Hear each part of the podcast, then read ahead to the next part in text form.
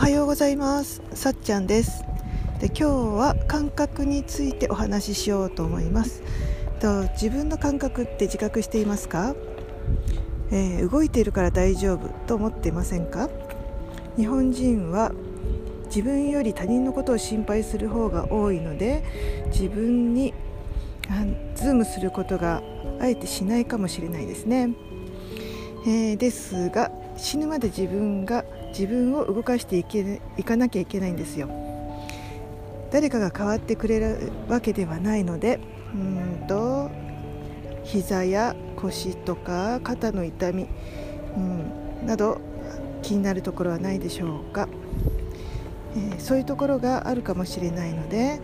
あの鏡を見て一回自分の姿勢とかどこが動きにくいか手を上げたり足を上げたりしてちょっと確認するといいかもしれないですね。ということで今日は感覚を自分で自覚してみようということでした。では失礼します。